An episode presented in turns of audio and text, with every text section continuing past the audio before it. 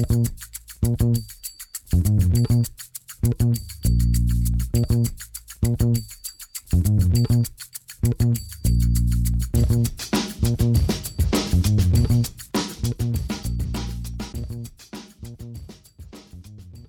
damit hallo und herzlich willkommen zu Football Rausch. Mein Name ist Tim Rausch und an meiner Seite ist wie immer Rahman Rubrell. Hallo Rahman. Hallo Tim. Rahman, es ist übrigens die äh, 150. Folge Football Rausch heute. Ui, ja, interessante Info, habe ich, nicht gewusst. Festgestellt. ja, ist ein kleines Jubiläum, kann man das so sagen? Ja, ja, doch schon. Ja, ist doch schon eigentlich. Ja, wie lange nehmen wir jetzt schon auf? Seit Corona, ne?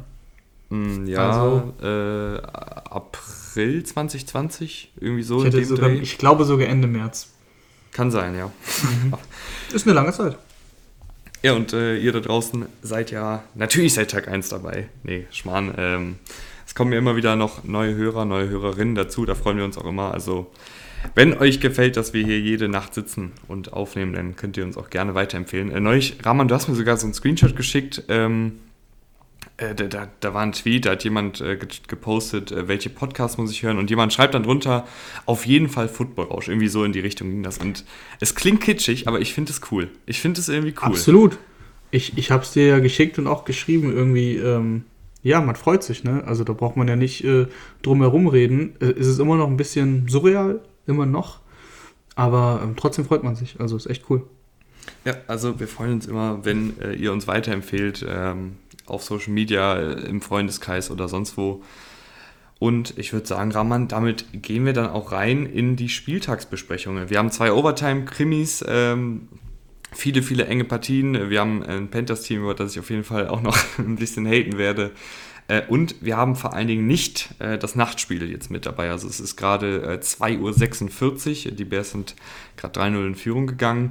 Äh, aber Rahman und ich sparen uns äh, das Spiel einfach aus dem simplen Grund, äh, dass wir denken, dass die Packers das relativ solide machen. wenn nicht, gucken wir natürlich doof aus der Röhre, aber es ist momentan für uns ein bisschen einfacher, auf das Spiel zu verzichten. Dann können wir mal nicht bis um halb acht hier sitzen, sondern mal ein bisschen eher ins Bettchen und sind dann frisch für die letzten paar Spieltage in der NFL.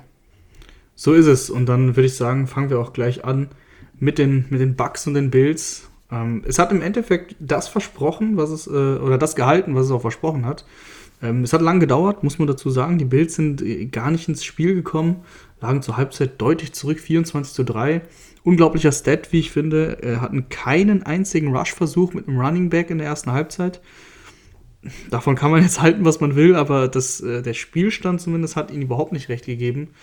Ähm, und dann in der zweiten Halbzeit haben sie dann tatsächlich ein bisschen mehr zumindest aufs Laufspiel gesetzt, aber auch immer noch nicht, nicht viel. Also es waren insgesamt sieben äh, Running Back Rushes. Allen hatte zwölf. Aber äh, wenn sie gelaufen sind, hat es halt funktioniert tatsächlich. Ne? Also die Bugs haben dann auch irgendwann, gehe ich jetzt stark von aus, ähm, das halt so, so gespielt, dass sie eben, eben nicht den Lauf gespielt haben, weil die Bills halt auch nichts, also wirklich nicht gezeigt haben, dass sie laufen wollen. Ähm, Allen selber, das, äh, das lief richtig gut, aber auch Singletary hatte einen langen Lauf dabei. Und am, Ende des Tages standen sogar 19 Rush Attempts für 173 Yards, also 9er Average, was natürlich extrem krass ist. Ähm, weil die zweite Halbzeit, äh, wo sie dann eben auch mehr gelaufen sind, tatsächlich, äh, da haben sie dann noch das Spiel irgendwann dominiert, haben ja ausgeglichen, sind in die Overtime gekommen. Es hat nicht ganz gereicht. Ähm, trotzdem kann, kann ja auf jeden Fall die zweite Halbzeit äh, Mut machen äh, für die Bills-Fans, auch wenn sie jetzt am Ende des Tages äh, mittlerweile nur noch 7-6 mit 7-6 dastehen und ja fast um die Playoffs fürchten müssen. Ja. Ähm, ich finde, das waren, das waren zwei Gesichter gerade von den Bills. Äh, nach der ersten Halbzeit habe ich gedacht, oh Gott, oh Gott, wir sitzen gleich hier und zerrupfen die Bills, weil ähm, äh, erstens bin ich kein sonderlicher Fan davon, wenn man gar nicht aufs Laufspiel setzt. Also ich kann wirklich verstehen äh, und finde es auch äh, gut, wenn man sagt, okay, die Buccaneers, die haben so eine gute Defensive Line, so eine gute Front Seven. Ähm, und wir haben halt nicht so ein gutes Laufspiel, dann, dann streuen wir das halt nur ab und an mal ein. Aber ich finde, wenn man sowas ganz rausnimmt, dann nimmst du ja deiner Offensive auch einfach ein Element, auf was sich die Defensive zumindest im Kopf vorbereiten muss. Und wenn du dann jedes Mal ein Passspiel machst, dann ist es halt auch irgendwann einfacher für die Defensive, das zu verteidigen. Deswegen war ich davon zur Halbzeit kein Fan, äh, aber dann äh, umso besser war dann die zweite Halbzeit. Ähm, was mir aber bei den Bills so ein bisschen aufgefallen ist, gerade in der ersten Halbzeit, ist, dass sie auf beiden Seiten des Balles in der Line Probleme haben. Also sie haben äh, in der Defensive Line gute Pass-Rusher, aber Jerry Hughes, Mar Mario Edison, Ed Oliver sind alles eher prädestinierte Pass-Rusher und jetzt nicht diese toughen Spieler, die jetzt eine, die Edge hart setten und irgendwie im Laufspiel richtig die Drecksarbeit übernehmen. Das war ein Problem und auch auf der anderen Seite in der Line, in der Offensive Line, ähm, kam immer wieder der Druck durch. Äh, auch da sind die Bills, finde ich, ähm, ein bisschen, wie sagt man, äh, wackelig. Ja, ich finde das, das ganze, die ganze Thematik mit dem Laufspiel finde ich sehr spannend, weil die Bills da ja ein Team sind, also das sieht man ja sehr selten in der NFL ähm, die können den Ball auch wirklich nicht gut laufen. Also mit, gerade mit den Running Backs, das sieht immer behäbig aus, auch wenn es heute, wie gesagt, bei den äh, sage und schreibe sieben Run-Plays, ähm, da sah es dann gut aus. Äh, das, ist, das kann ich aber fast gar nicht zählen, ehrlich gesagt. Weil ähm, du natürlich irgendwann nur noch den Pass verteidigst äh, als Buccaneers. Du bist klar in Front und die Bills haben ja in der ersten Halbzeit den Ball halt wirklich nicht gelaufen mit den Running Backs. Deswegen, das muss man ein bisschen ausklammern, aber insgesamt finde ich immer die Bills, die Rush-Offense extrem schwierig. Das hast du auch gegen die Patriots gesehen, wo sie ja so ein bisschen noch darauf angewiesen waren, häufiger den Ball gelaufen sind. Zwar natürlich nicht so häufig wie die Patriots, aber trotzdem mehr und damit halt nicht erfolgreich waren. Also das ist auch gerade ne, in Buffalo, also wo du halt das, die Wetterproblematik hast. Ich meine, das Spiel war jetzt in Tampa, ich weiß. Aber du hast halt als Buffalo häufiger Spiele, wo das Wetter schlechter ist. Und gerade in den Playoffs ist auch, ist auch klar, in der AFC gibt es genug, äh, genug Städte, wo es ähm, ja, keine, keine, keine Stadien gibt, die überdacht sind, sondern eben Baltimore oder Pittsburgh oder New England eben. Äh, da hast du Problematiken, wenn du nur auf den Pass setzt, weil sie wirklich nur, und das ist einfach zu viel. Klar haben sie Josh Allen als, als Läufer eingesetzt, das finde ich an sich gut, ist ein gutes Element, das macht er auch super aber auch da muss man ein bisschen vorsichtig sein. Ich habe gerade eine Push bekommen, dass Josh Allen ähm, ja mit einem, also kein Gips, sondern Walking Boot, wie nennt man das? Das ist dieses. Ähm, äh, ja, ich weiß, was du meinst. Halt. Ich glaube, die meisten wissen, was ich meine. Wenn, wenn nicht, dann google schnell Walking das ist immer das, das, Deng, das Denglische hier. Ja, ja, das ist egal. Das, das verstehen unsere Hörer. Fußscharniere? Nee. Ja, das ist halt im Endeffekt so eine Schiene. Ne? Das ist die einfachste Übersetzung. Das ist halt wie ähm, so ein ähm, Skistiefel. Genau, das ist wie so ein Skistiefel. Äh, wie auch immer, also mit dem ist er gelaufen und er hatte gesagt in der Pressekonferenz, dass sein Fuß extrem schmerzt. Ähm, muss man jetzt abwarten, was es ist. Ich denke mal, dass es nichts Gröberes sein wird. Aber klar, ist ein Element, ne? wenn du 54 Mal passt und dann 12 Mal den Ball auch selber läufst. Das ist so ein bisschen ähm, diese Lamar-Thematik, ähm, die wir ja häufig haben, dass Lamar zu viel machen muss. Und ja, Josh Allen muss eindeutig auch zu viel machen in dieser Offense gerade. Und das merkt man auch. Das ist äh, immer noch ein Teamsport, äh, 53 Mann. Und wenn einer so viel erledigen muss, dann geht das nicht auf lange Dauer gut. Und das, das ist ein bisschen das, äh, die Bills-Problematik aktuell. Mhm. Äh, aber auf der anderen Seite des Balles äh, gab es auch einen Quarterback, der gut zu Fuß unterwegs war. Tom Brady mit zwei Rushing First Downs. Ich weiß nicht, ob er das jemals schon mal in seiner Karriere gemacht hat. Äh, vor allem sieben, sieben Carries. Also ich glaube, ja. da war ja auch kein, da war ja auch kein Kneel Down dabei, oder? Also ich meine, ja. sie haben ja nee, zur Halbzeit nee. vielleicht. Zur Halbzeit war einer. Gewonnen. Nee, no, warte kurz. Äh, zur Overtime war ein Kneel Down. Also das sind jetzt die ganz spannenden Fakten hier. Äh, zur Overtime äh, haben sie, sind sie abgekniet und wahrscheinlich zur Halbzeit einmal oder so. Aber äh, sieben Run, Run finde ich schon äh, beeindruckend. Mhm. Ja, auch ein ganz guter Average für einen Brady. 2,3. für einen Brady, für einen Brady. Okay, ja, akzeptiere ich. Nee, nee. aber äh, Passspiel ist ja bei Brady das Wichtige. Und ich fand über weite Strecken war das halt wieder eine sehr, sehr gute Vorstellung. Äh, klar, er hat natürlich auch die Offensive Line vor sich, die ihm die Zeit äh, erkauft. Er hat die, die Receiver, die Separation kreieren. Ich meine, wenn auf einmal äh, äh Brashard Perryman aus dem Nix kommt und eine Slant-Route für 5 Air Yards fängt und dann aber 50 Yards nach Hause trägt, das hilft natürlich dann auch den Stats von dem Tom Brady. Das, das darf man natürlich auch nicht unter den Teppich kehren. Aber ich finde auch in dem Spiel hatte Brady wirklich wieder ähm, sehr, sehr schöne Würfe dabei. Der, der Touchdown-Pass auf äh, Mike Evans, super in die Endzone geloppt, über Mike Hyde drüber, nur dahin ähm, geworfen, wo Mike Evans ihn fangen kann, wie man so schön sagt. Und er seziert, er hat halt einfach dieses, er ist halt einfach ein Sezierer, ne? Er seziert einfach ja, diese defensiven ja. Chris Godwin äh, viel bedient, der in den letzten Wochen wirklich sehr, sehr gut spielt. Äh, gefällt mir, was Brady man da muss, bei den Man muss natürlich macht. schon ein bisschen den Finger in die Wunde legen. Was mhm. ist denn in der zweiten Halbzeit aus deiner Sicht schiefgelaufen? Ich, ja, Ich meine, die haben Ja. sie, sie haben sie 3 zu 24 auch die zweite Halbzeit verloren, ne? das muss man ja schon sagen. Ja, stimmt schon, stimmt schon. Ich bin. Das Spiel ist halt schwierig, weil es halt so, so zwei Seiten hatte. Ne? Wie, wie, als hätten wir zwei verschiedene Spiele gesehen, finde ich. Äh, Und deshalb. Ja, absolut. Aber du hast recht, klar. Jetzt habe ich äh, Brady so viel gelobt, aber du hast, du hast recht.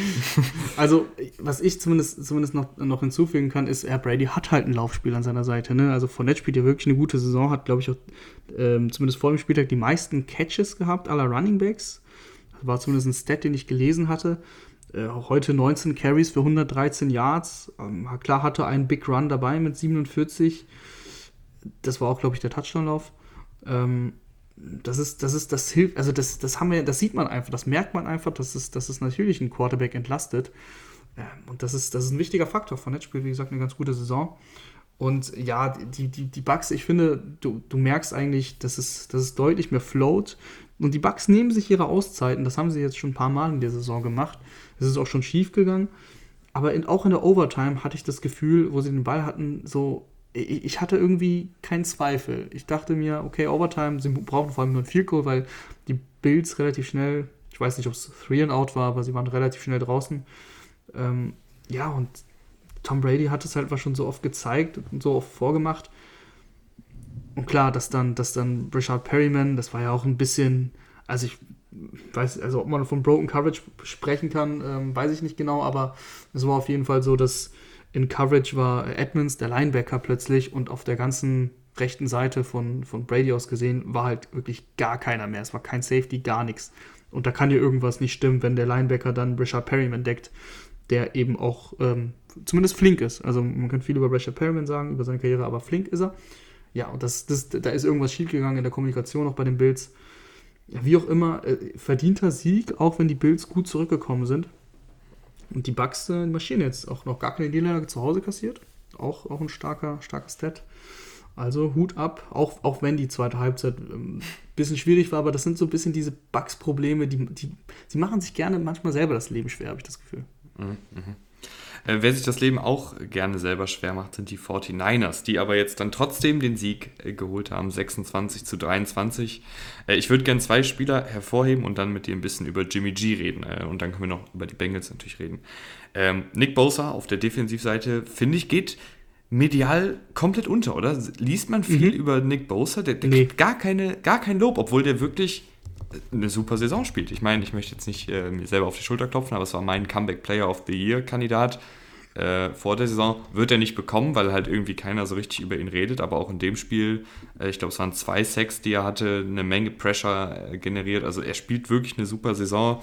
Und natürlich auf der anderen Seite, äh, ihr habt es schon im Titel gelesen, äh, George Kittle, ähm, äh, der beste Teil der Liga momentan. Also was, was der in meinen Augen ähm, natürlich im Passspiel macht, äh, mit seinen Catches und, und den Yards nach dem Catch vor allen Dingen äh, und auch der Fangsicherheit in den letzten zwei Wochen ist sehr, sehr stark. Aber er ist halt auch ein unfassbar guter Blocker und, und du merkst ja, dass seitdem er da ist, ist dieses Laufspiel dann auch nochmal einen Tick besser, beziehungsweise es funktioniert halt viel. Ähm, es diese Offensive funktioniert als Ganzes, finde ich, einfach nochmal einen Ticken besser, wenn er da ist, weil du halt mit ihm so viel machen kannst.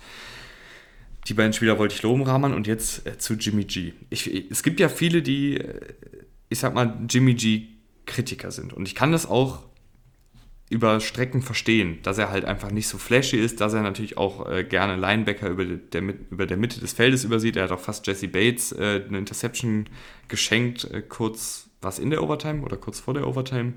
Ähm, glaub- es war, ich glaube, kurz vor der Overtime. kurz vor der Overtime. Und ich kann es wirklich verstehen, aber für mich ist Jimmy G wie so ein VW Golf. Ne? Ich, ich meine, du weißt, dass das kein Ferrari ist, aber er ist halt dann irgendwie doch relativ solide. Er hat vier Räder, bringt dich einigermaßen von A nach B. Ich finde ihn halt okay. Er ist jetzt Ja, nichts aber bringt er Besonderes, dich, aber er also halt bringt auch er dich auch, äh, bringt er dich dann auch in den, in den Big Games zum Ziel? Das ist ja eher die Frage, oder? Ja, ich finde, jetzt hat er zumindest in der Overtime gezeigt, äh, dass, dass er ein guter Quarterback ist. Aber klar, man kann auch sagen, mit einem guten Quarterback wäre man bei diesem Spiel gar nicht in die Overtime gekommen, weil die Bengals ja auch viel dran gelegt haben, äh, das Spiel hier zu verlieren. Absolut. Also, du hast jetzt äh, viel gesagt zu Kittle. Wollte ich noch kurz, also ja, aktuell der beste Tight End der Liga, kann man auf jeden Fall so sagen, weil Travis Kelsey nicht mehr der dominante Travis Kelsey ist dieses Jahr. Ähm, schon häufiger, häufiger hier erwähnt, auch, auch heute wieder. Gut, das war, wir kommen ja gleich noch kurz zum Spiel, muss man nicht viel drüber reden. War eine dominante Vorstellung, da musste er auch nichts machen, aber ja, äh, Kittel, äh, Kittel hat einfach diese Rolle, dass er im, sowohl im Passspiel als auch im Laufspiel einfach ein unfassbar wichtiger Faktor ist und er macht halt immer diese Big Plays, also damit meine ich nicht Big Plays im Sinne von 40, 50 Yard Catches, sondern wenn man ihn gerade braucht, dann ist er da. Also das ist einfach so. Das ist halt ein Sicherheitskittel. Ja, ja, der Titel äh, fand ich auch sehr gut. Ähm, hast, hast du schön ausgewählt. Also auch, auch dieses Play, er hat sie ja eigentlich schon zum Sieg gebracht gehabt vor der Overtime. Er, hat, er macht diesen Catch, das war ein Big Catch, äh, zwölf äh, Sekunden vorm Ende. Sie kicken das Field Goal. Robbie Gold, ein super sicherer Kicker normalerweise. Ähm, ich glaube, da, da war es windig, also der ist schon echt weggesegelt, der Kick, wie auch immer. Aber er hat sein Play gemacht und wieder zum richtigen, wichtigen Zeitpunkt. Der Touchdown war auch stark. Insgesamt sowieso 13 Catches für über 150 Yards. Also das ist, äh, das ist echt beeindruckend. Und Jimmy G, ja, das ist so der ewige, ewige Streitfaktor. Wir haben ja eigentlich Jimmy G schon, schon häufig genug über Jimmy G gesprochen und ich will mich da auch nicht jedes Mal wiederholen. Wir alle wissen, was Jimmy G ist und Jimmy G ist für mich der gemachte Game Manager. Also wirklich klassischer ähm, wird es halt nicht bei einem Game Manager. Er ist aber auch kein Game Manager Plus für mich. Er ist auch nichts weniger. Er ist einfach ein Game Manager. Und mit dem, gepaart mit dem Laufspiel und wenn er alle seine Waffen hat, mit Debo und eben mit Kittel und Ayuk, der jetzt in der zweiten Saisonhälfte echt losgelegt hat, ähm, der Touchdown zum Beispiel war ein überragendes Play zum Sieg, äh, wirklich äh, diese Awareness zu haben, da die Füße noch drin zu behalten, den Ball perfekt auszustrecken, dabei kein Risiko gegangen, dass er ihn irgendwie fummelt oder so. Das war schon alles sehr, sehr, sehr safe, also ein super Play. Genau, und wenn du halt diese ganzen Spieler hast um ihn herum, gepaart mit dem Scheme, dann kann er schon funktionieren. Und dann kann er dich ja auch in den Super Bowl tragen. Das hat er ja schon gezeigt. Die Frage ist halt so bei der Bewertung von Jimmy G, willst du jetzt, äh, wie alt ist Jimmy G? Ende 20 oder wie alt ist er jetzt? Ich weiß es gar nicht. Ja, schätze ich mal. Ich, ich, kann, mal kurz, kann mal kurz schauen, aber er hat ja theoretisch noch ein paar Jahre, hätte er ja noch, er ist genau 30. 30, 30. Ja, genau. Also theoretisch hätte er ja noch ein paar Jahre, aber du hast eh Trey Lance gedraftet. Ähm, der sowieso ein Mysterium seit Wochen ist. Äh, dafür haben wir jetzt gar keine Zeit, das äh, zu bequatschen, äh, warum der überhaupt gar keine Einsatzzeit mehr bekommt. Aber du willst halt, glaube ich, nicht mit Garoppolo viel weitergehen, weil er dich halt nicht über das nächste Level hebt. Und so Quarterbacks wie Jimmy Garoppolo kannst du, glaube ich, bei äh, Kyle Shanahan relativ, zumindest relativ leicht etablieren. Ähm, deswegen bin ich da bei Jimmy G immer so, ja, wir wissen, wer Jimmy G ist er wird, er wird dich selber ganz, ganz, nur noch ganz, ganz vereinzelt quasi über die, über die Klippe bringen. Aber meistens musst du ihn so ein bisschen mittragen. Einer, der auf jeden Fall sein Team tragen kann, ist Joe Burrow. Ich finde, das war schon wieder eine sehr, sehr gute Leistung von ihm. Äh, es war aber, wie ich eben schon kurz angedeutet habe, einfach Bengals Team, was gerade zu Beginn der Partie alles daran gesetzt hat, hier möglichst hoch äh, in Rückstand zu geraten. Zwei Fumbles äh, von Darius Phillips bei Punts. Und ja, dann hat Joe Burrow aber mal losgelegt. Und ich finde ehrlich gesagt, äh, hätte ich mir, ich habe jetzt eben gesagt, bei den Bills hätte ich mir mehr Laufspiel gewünscht, hier hätte ich mir fast noch mehr Passspiel gewünscht. Also mhm. es war, mhm. es waren, äh, Mixon hat glaube ich seine 16, 18, 18 19 Carries. Carries bekommen, ja. Ähm, und es hat nicht funktioniert. Was aber funktioniert hat, war Joe Burrow mit dem Passspiel gegen eine angeschlagene Secondary der 49ers. Also ich hätte mir hier und da tatsächlich noch mehr Passspiel gewünscht. Ich finde das jetzt ja, ein bisschen ich, äh, widersprüchlich, aber nee, äh, in dem Falle schon. Ich bin echt ein bisschen angefressen, äh, wenn ich über Zach Taylor spreche. Also, ich meine, die Bengals spielen ja eine recht erfolgreiche Saison. Da wäre ja auch heute wieder ein Sieg drin gewesen, dann wären sie an der, an der, äh, an der, ähm, an der 1 der AFC North gewesen. Haben sie jetzt so nicht geschafft und ich finde, dass auch Zach Taylor dieses Spiel verloren hat. Also äh, ich, ich weiß nicht, was, was, du, was du, also ich weiß zumindest, dass du auch kritisch bist gegen, gegenüber Zach Taylor, aber was mich so stört, ich finde dieses Play-Calling absolut uninspirierend. Also das, da ist nichts dabei, was mich, was mich catcht. Also so viele First-Down-Runs ähm, zum Beispiel, wie, der, wie er einstreut. Und wie du gesagt hast, also Mixon hat drei Yards im Average gehabt da ist nicht viel zusammengelaufen beim Laufspiel und er, er hält, aber behält es bei, auch in der Overtime, immer wenn sie den Ball, sie haben ja den Ball bekommen, immer wenn sie den Ball geworfen haben, haben sie Big Plays gemacht. Und dann sind sie wieder bei First Down gelaufen und bringen sich selber wieder in lange Second Downs. Also ich, ich tue mich extrem schwer mit Zach Taylor. Hm, du hast mit T. Higgins, Chase und Boyd wirklich eine gute Receiving-Gruppe. T. Higgins und Chase ähm, sind sogar richtig, richtig, richtig gut. Ah, nichtsdestotrotz, ähm, ja, bist du da extrem konservativ unterwegs. Einmal hat er auch einen super wilden Playcall gehabt. Das, da lagen sie irgendwie mit elf Punkten zurück äh, im dritten Quarter. Und was, was callt er? Er callt einen Lauf bei Dritter und Vier, der dann für drei Yards geht. Und bei Vierter und Eins ungefähr in der Mittellinie, also so 45, eigene 45, puntet er dann. Das, also ich tue mich da extrem schwer und bin da überhaupt kein Fan von. Ich glaube, du bist aber ein Fan äh, von den Denver Broncos, die ja 38. Oder vor, vor allem von äh, Javonte Williams, auch wenn ja. heute war es jetzt ein normales Spiel, aber ähm, so kann man das auf jeden Fall formulieren. Ähm, wir haben noch zwei Spiele im späten Fenster. Denver Broncos gewinnen 38 äh, zu 10 gegen die Detroit Lions und die Lions, äh, also ich würde mal wirklich behaupten, dass ich mich sehr gut mit der NFL auskenne, zumindest was äh, Spieler angeht. Aber es sind wirklich bei den Lions sehr viele Starter rumgeturnt, die ich noch nie gehört habe. Und äh, ja, so dementsprechend hat es dann auch ausgesehen. Am Anfang der Partie haben sie ja sogar noch einige Sachen ganz gut gemacht. Ich fand auch schematisch haben sie einige Sachen sehr gut gemacht. Äh, also ähm, den Touchdown-Pass auf Khalif Raymond habe ich sogar äh, bei Twitter geretweetet. Ah, übrigens, ähm, zum Packers-Bears-Spiel wird es auf Twitter auch äh, Takes geben. Also ähm, könnt ihr dann gerne auch mal vorbeischauen. Ähm, da steht übrigens gerade 10-0 für da die steht 10-0 für die Bears, ne? Sehe ich gerade. die Takes werden nötig sein. Was ist denn da los? Mhm. Ich, ich gucke mir das Spiel übrigens gleich noch äh, zum Einschlafen äh, nochmal an. Also da können wir, kann ich ein bisschen rumanalysieren. Kannst du machen.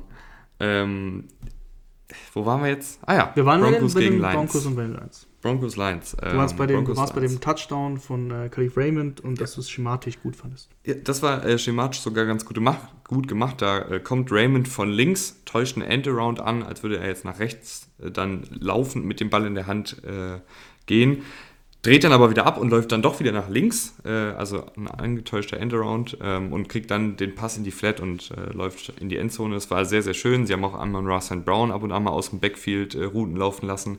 Also ich, ich fand, das war jetzt schematisch nicht schlecht, aber du merkst einfach, dass die individuelle Qualität da fehlt. Und die Broncos sind kein Spitzen, Spitzenteam, aber sind halt ein gut genuges Team, um gerade gegen die schlechten Teams in der NFL wirklich gut auszusehen. Ähm, das Laufspiel hat dann gut funktioniert. Äh, Teddy Bridgewater in dieser Game Manager-Rolle, wenn er keinen Druck bekommt, ist halt auch ein guter Quarterback äh, und insgesamt halt ein Arbeitssieg für die Broncos, guter Sieg äh, und das ist eigentlich, viel mehr kann man zu dem Spiel, glaube ich, nicht sagen, oder? Nee, du hast ganz gut gesagt, die Lions haben eigentlich gar nicht so schlecht gespielt. Ähm, Total Yards waren sie nur 30 bis 40 schlechter als die Broncos. Also das hat an sich gepasst. Es waren, es waren Kleinigkeiten. Turnovers ähm, im Spiel, wo, es, glaube ich, 14 zu 10 stand, haben sie nochmal einen Turnover gehabt, dann haben sie einen Fico kassiert, sind mit 17 zu 10 in die Pause und dann, ja, dann hast du dich auch ein bisschen überlaufen lassen von, von dem Duo Williams und Gordon. Äh, 184 Rush Yards, das ist, das ist stark. Und die Broncos haben eben diese zwei dicken Fehler, die die Lions gemacht haben, sie halt nicht gemacht. Und dann ist es ein relativ leichtes Spiel gewesen. Die Lions waren dann nochmal an der Endzone, sind aber dann bei Fourth äh, Down auch gescheitert. Also da hat es dann im Endeffekt so an, an, so Kleinigkeiten gehapert. Das Ergebnis sieht extrem deutlich aus. So deutlich war es gar nicht. Ähm, aber man muss dazu sagen, die Lions haben halt eben auch ohne Hawkinson gespielt, ohne Swift. Ähm, sie haben Craig Reynolds noch nie gehört, wirklich noch nie gehört, vom Practice Squad hochgezogen. Der war dann plötzlich der Running Back One äh, Jamal Jefferson, der zum Beispiel sonst ein paar Snaps, äh, oder was heißt paar Snaps, aber der sonst halt so ein bisschen die Rolle dahinter, hinter Williams, der auch Covid hatte, der deswegen nicht gespielt hat, ähm, hinter Williams und hinter Swift war, äh, gar, also gar kein Carry bekommen. Äh, ja, also das waren, wie gesagt, absolut nur No-Names. Äh, MRA, 8 Catches für 73 Yards, war, war der beste Receiver, aber da, da ist halt einfach dann die Qualität nicht da. Mhm. Die Chargers gewinnen 37 zu 21 und das war deutlich. Ja. Das war deutlich gegen Deutlicher die Giants. Deutlicher als ähm, das Ergebnis es aussagt. Und endlich, Rahman, endlich äh, diese Woche und auch letzte Woche schon äh, Justin Herbert und die vertikale Passoffensive haben sich wieder gefunden. Äh, wir haben es hier vor einigen Wochen kritisiert, dass halt Herbert äh, viel im Kurzpassspiel macht, aber ihm nicht so wirklich die Möglichkeit gegeben wird, auch mal tief zu attackieren. Äh, und das hat er jetzt gegen die Giants machen dürfen Und dann sieht diese Offensive halt einfach auch deutlich besser aus. Ich meine, Herbert, äh, dass der einen Raketenarm hat, das wissen wir alle. Dass das unfassbar ist, dass der irgendwie da den, den Ball 60 Yards durch die Luft schmeißt auf Jalen Guyton in die Endzone, ist einfach Wahnsinn, äh, muss ich nicht groß erzählen.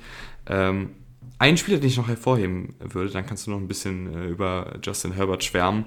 Rashawn Slater, Rookie Left Tackle, spielt eine unfassbar gute Saison. Also ist wirklich ungelogen einer der zehn besten Left Tackles der Liga und das als Rookie. Also ist so ein bisschen Tristan Wirfs 2.0, bloß auf der linken Seite. Ähm, eine sehr, sehr gute Rookie-Saison. Die Offensive Line der Chargers hat sehr gut gehalten gegen die New York Giants. Ähm, und dann mit Herbert, mit dem explosiven Passspiel, dann ist das halt auch ein gutes Team. Punkt. Ja, auf jeden Fall. Die Giants haben ein bisschen mit stumpfen Waffen gespielt. Ähm, Mike Glenn ist wieder gestartet. Das ist eine schöne Metapher. also Mike Glenn startet, dann ist es auch einfach schwierig für Saquon Barkley im Backfield da wirklich viel Ärger zu machen. Ähm, immerhin beim Touchdown fand ich eine sehr schöne Route, die er gelaufen ist. Also du, du, du siehst ja, dass auch Barkley das immer noch kann und das Problem ist einfach, dass die, dass die Qualität insgesamt ähm, zu schlecht ist äh, und er deswegen nicht so scheinen kann, wie er wahrscheinlich zum Beispiel bei den Chargers äh, aussehen würde, wenn er in so einer Offense spielen würde. Deswegen, äh, das, das, Spiel war schnell, schnell entschieden. Die 21 Punkte haben sie in der Garbage Time gemacht, also 14 in der, in der Garbage Time. Und ja, also du hast es schon gut gesagt, ähm, mit Herbert, ich weiß nicht, ob das eine Rolle spielt, aber wenn Keen Allen fehlt, fehlt auch irgendwie so ein bisschen dieses Kurzpassspiel, Intermediate-Passspiel. Das ist halt irgendwie nicht da, außer halt, wenn du Eckler anwirfst. Aber egal, ob es jetzt Guyton ist, Palmer, Mike Williams, alles eher so Deep Threat Receiver. Und das haben sie knallhart ausgenutzt. Ne? Das kann man häufiger machen, auch mit einem Keen Allen eigentlich, würde man meinen. Äh, es war ja letzte Woche schon ganz gut ich glaube, ich glaube dass, dass die Chargers sich da schon ein bisschen noch eingrooven werden und da eine gute Mitte finden. Das ist einfach ein gefährliches Team. Ne? Mit dieser Offense ähm, sind sie ein gefährliches Team. Die Defense wird besser, ist immer noch ein ähm, bisschen davon entfernt zu sagen, also wo ich dann sage, dass, dass sie wirklich gut ist. Aber die Defense hat auf jeden Fall mit, einem, mit einem Joey Bosa oder eben ähm, Nasir Adelaide, wie ich finde, der eine, eine gute Saison spielt, äh, Potenzial zumindest. Potenzial mhm. ist da. Bisher war es ein bisschen schwierig, gerade, gerade gegen den Lauf. Aber ähm, ich glaube, dass die Chargers äh, im Rennen um die Playoffs, da, da werden sie reinkommen, aber auch in den Playoffs dann echt äh, für Gefahr sorgen können, weil diese Offense extrem explosiv ist oder explosiv sein kann. Wir gehen äh, jetzt mal kurz in die Werbung und dann würde ich sagen, knüpfen wir uns das frühe Fenster vor, weil ich glaube, da können wir uns ein bisschen aufregen über Ravens und Panthers. Bis gleich. Egal ob ihr euch bei Lieferando eine Pizza bestellt, bei Nike das Trikot eures Lieblingsspielers holt oder eine neue Playstation bei Saturn ordert. Mit MyWorld kriegt ihr bei jedem Einkauf Geld zurück, also Cashback, und könnt es euch auf euer Konto auszahlen lassen. Obendrauf sammelt ihr noch Treuepunkte. Das Ganze ist komplett kostenlos. Link dazu ist unten in der Beschreibung. Und wie meine Oma schon sagte, wer den Cent nicht ehrt, der die Millionen nicht wert. Und jetzt weiterhin viel Spaß mit der Folge. Und da sind wir wieder. Und ich würde sagen, Rahman, fang du doch einfach mal an. Was gefällt dir bei den Ravens? Was gefällt dir nicht bei den Ravens? Die Ravens verlieren 22 zu 24 gegen die Cleveland Browns. Ja, also es hat noch gefehlt, dass Lamar sich verletzt. Und das ist passiert. Ähm, relativ früh. Bis dahin muss man fairerweise sagen, sah die Offense auch nicht gut aus. War auch unrund, keine Punkte gemacht aber dass es danach dann schwierig werden würde, also das muss ich ja jetzt hier nicht groß, groß erklären. Ich fand Tyler Huntley hat es ähm, wirklich gut gemacht.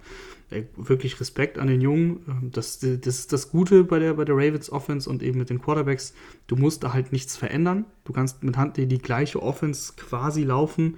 Klar setzt du dann doch mehr auf ähm, Running Back Runs und äh, Huntley selber hatte dann sechs Rushes, also Lamar hat schon im Schnitt auf jeden Fall seine 10 Rushes. Also du, du gehst da schon ein bisschen runter. Aber äh, trotzdem kannst du die Offense ungefähr beibehalten. Und äh, Handley hat ein bisschen gebraucht. Also sie lagen ja dann schon auch deutlich zurück. 24-3 mit nach dem ähm, unfassbaren Play von Miles Garrett, der eine brutale Saison spielt. Das, da kann man doch gar nichts sagen. Also Miles Garrett ist einfach ein richtig geiler Spieler. Hat man eigentlich nur Superlative. Ähm, forciert den Fumble, findet den Fumble und läuft ihn dann äh, selber noch rein für 6 das ist einfach ein, das ist einfach ein Home Run, Home Run Hitter als, als Defensivspieler. ähm, ja, findest du, findest du nur ganz selten so solche Spieler im Draft. Also das war ein wirklich absolut würdiger Nummer 1 Pick. Und dann lagst du halt 24-6 zurück, dann machst du noch ein Field Goal. Dann hast du es aber zumindest hinbekommen, die Browns zu stoppen. Ne? Da, am Anfang sah das schwierig aus. Ich glaube, Baker war irgendwie 5, 15 von 17 für 150 Yards. Irgendwie sowas in der Richtung. Und am Ende war er 22 von 32 für 190 Yards. Mhm. Ähm, da war dann noch ein Pick dabei und Baker war auch kurz mal raus und dann war auf einmal Case Keenum drin. Das war auch ein bisschen komisch. Ich weiß nicht, Baker ist halt schon die letzten Wochen verletzt. Aber im Endeffekt hat er dann das Spiel zu Ende gebracht. Und die Ravens haben es dann, dann echt, echt gut gemacht. Sie hatten einmal ein bisschen Pech. Das war dann auch, äh, Huntley hat dann in der, in der Red Zone gefummelt. Was heißt Pech? Es war ein gutes Play von, von der Defense der Browns. Ähm, aber wenn du da ein bisschen mehr Awareness hast als Huntley, dann nimmst du da drei Punkte mindestens mit. Und am Ende ähm, fehlen dir genau diese Punkte. Sie haben es dann wirklich gut gemacht, weil sie den Ball bewegt haben. Und das ist etwas, was finde ich sehr positiv ist, dass du auch ohne Lamar den Ball bewegen kannst. 270 Passing Yards bei Huntley, im Laufspiel 118 Rushing Yards war okay. Für die Ravens ist es jetzt kein krasser Wert. Ähm, aber ja, das sind so für mich die positiven Aspekte, dass es ohne Lamar auch gehen kann. Ich halte von den Browns halt relativ wenig aktuell, ähm, weil Baker Mayfield einfach, einfach nicht gut ist, muss man so, muss man so sagen. Ähm, bewegt sich, was, was Quarterbacks angeht, in den unteren Top, äh, also hinter den Top 15 auf jeden Fall. Und ähm, auch so ein bisschen so das Laufspiel, Hand, Hand hat sich verletzt und äh, Nick Chubb ist in den letzten Wochen auch irgendwie nicht mehr so explosiv. Da waren zwei, muss man sagen, zwei Spiele gegen die Ravens dabei. Die Ravens haben eine äh, echt gute äh, Laufdefense. Könnte auch daran liegen, an sich bin ich ein Riesenfan von Chubb. Ja, und wenn du, wenn du dann, wenn Chubb nicht ins Rollen bekommst und Baker sowieso eher, eher hm, schlechter unterwegs ist, dann haben sie es sogar geschafft, in dem Spiel zu sein, die Ravens. Ähm, am Ende hat es nicht gereicht aber du bist äh, an 1 in der, in der AFC North. Lamar hat ein High, nee, ein Ankle Sprain. Ich weiß nicht, ob es High ist oder Low. High wäre schlimmer, dann würde er wahrscheinlich 5, 6 Wochen raus sein. Low Ankle Sprain sind so 2 Wochen, 3 Wochen. Müssen wir abwarten. Aber insgesamt kann man auf jeden Fall festhalten, dass es so oder so, egal ob es jetzt mit Huntley ist, dann ist es relativ klar, dass es nicht weit geht. Aber auch mit Lamar wird es nicht bis zum Ende gehen, weil du die Offensive Line immer noch richtige Probleme hat und drumherum mit den Cornerbacks, die fehlen, das hat jetzt Baker Mayfield nicht so super genutzt, aber äh, das, das werden andere Passing Offenses halt viel, viel besser ausnutzen, dass, dass die Ravens einfach extrem verletzungsgebeutelt sind. Mhm. Ich finde auf Ravens Seite, Rahman, da wollte ich eigentlich so ein bisschen äh, drauf hinaus, ob, ob, du dazu noch ein paar Takes hast in die Richtung. Ähm, ich habe immer ein bisschen das Gefühl, dass in dieser Saison es gibt keinen Plan B. Also es gibt das Laufspiel, das, das Option-Spiel ähm, und dann gibt es Play-Action über die Mitte des Feldes, Mark Andrews füttern, was ja auch alles gut funktioniert. Aber was mir so ein bisschen fehlt, ist ähm, ein wirklich effizientes Passspiel auf deine Wide Receiver, weil ich finde, Richard Bateman und Hollywood Brown, es sind ja gute Passempfänger. Und ähm, was mir da so ein bisschen fehlt, ist, dass du mal ein, ein stabiles Passspiel hast, was auch zum Beispiel mal outside ähm, für mehr Gefahr sorgt. Ich fand, da waren sie auch über Teile der Saison dieses Jahr schon besser. Äh, also Hollywood Brown hatte ja auch wirklich ein paar gute Partien. Äh, aber irgendwie fehlt mir da so ein bisschen die Konstanz, äh, dass du ähm, da in dem Passspiel in die Richtung noch mehr, also das darfst du mir in meinen Augen einfach ein bisschen zu wenig. Ja, ähm, verstehe ich, aber heute fand ich es gar nicht schlecht. Richard Bateman hat ähm, sein bestes Karrierespiel zumindest gemacht, über 100 Yards gehabt hätte eigentlich auch den Touch schon verdient gegen, gehabt. Gegen Ende, äh, ganz kurz, gegen, ja, ich gebe dir schon recht, gegen Ende der Partie äh, wurde es dann ja besser. Ich meine, sie mussten ja auch die, die, den Rückstand aufholen, aber ich fand so. Äh, ich finde heute ist es, ja, ja, auf jeden Fall äh, gebe ich dir auch recht, äh, konzeptionell, dass es, ähm, dass die Offense echt gestockt hat in den letzten Wochen. Heute finde ich extrem schwierig zu bewerten, weil eben Lamar raus mhm. war. Äh, Huntley ein bisschen Zeit natürlich gebraucht hat. Der hat überhaupt keine Raps Klar. gehabt ist, ist völlig klar. Aber dann fand ich, wie gesagt, sah es eigentlich ganz gut aus, ähm, rein in der Theorie mit, mit, mit Huntley. Klar, das waren dann auch viel ähm, klare Passing Downs und ich finde sowieso, dass die Two-Minute-Offense, auch mit Lamar in den letzten Wochen, die lief meistens eigentlich ganz gut, wenn sie dann wirklich ähm, ganz klar passen mussten und Lamar aber aus diesen Situationen auch häufig gescrambled ist. Das hat eigentlich häufig ganz gut funktioniert, wenn er, wenn er, das, wenn er das Spiel schnell machen konnte meistens, was nicht so gut funktioniert hat, war diese ganz, ganz klassische Offense. Ähm, wenn du dann auch mal beim First Down läufst und dann klappt der Lauf irgendwie nicht, dann für minus zwei Yards oder sagen wir für plus zwei Yards, aber dann hast du einen zweiten und acht und dann, und dann hat es so ein bisschen gestockt. Und dann bei Dritter und sechs äh, wurde er geblitzt und sah nicht gut aus, weil sie einfach keine Lösung äh, für den Blitz hatten. Und auch heute, wie gesagt, das ist alles mit Vorsicht, weil es war halt eben Tyler Huntley, da darf man nicht so viel erwarten. Aber gegen den Blitz hatten sie auch da äh, keine Antworten gegen die Browns. Also beim, beim Fourth Down Play, ähm, ich meine, sie haben den Onside-Kick ja sogar recovered. Sie hatten die Chance, das Spiel noch zu gewinnen. Das war eigentlich unglaublich, dass du, dass du dich so weit äh, gebracht hast. Beim, beim, beim Play, beim Fourth Down Play kriegt Huntley sofort einen Blitz, äh, der ist nicht geblockt, muss den Ball sofort werfen. Da kann Bateman da eben dann nichts mehr draus machen. Auch ähm, im letzten Viertel einmal haben sie, haben sie ihn auch bei, bei Third and Ten, glaube ich, geblitzt kamen sofort drei Pass-Rusher gefühlt im, im, Gesicht. Was soll er denn da machen, außer ein mhm. Intentional Grounding dann, das er dann verursacht hat? Das sind für mich so eigentlich mehr die Probleme. Gar nicht mal so dass das äh, Konzept im Passing-Game, was auch verbesserungswürdig ist, aber dass du das Blocking-Scheme verbesserst, also das ist für mich das größte Problem. Und eben dann äh, konkret bei, bei Blitz-Paketen. Da musst du, musst mhm. du deutlich besser werden. Da brauchst du mehr Antworten, ja gebe ich dir recht. Weil vor allem, du hast ja mit, egal ob Huntley oder Lamar, Quarterbacks, die ja auch mit den Beinen was machen können, die auch mal einen Rusher äh, ausweichen können. Also das, das hast du ja, das Element. Mhm. Dann lass uns äh, die Ravens und Browns abschließen und äh, wir gehen rüber. Äh, dann kann ich jetzt ein bisschen ranten. Äh, wir ja. gehen rüber. Carolina Panthers verlieren 21 zu 29 gegen die Atlanta Falcons. Ähm, und die große Story war, dass Cam Newton und PJ Walker sich mehr oder weniger abgewechselt haben auf Quarterback.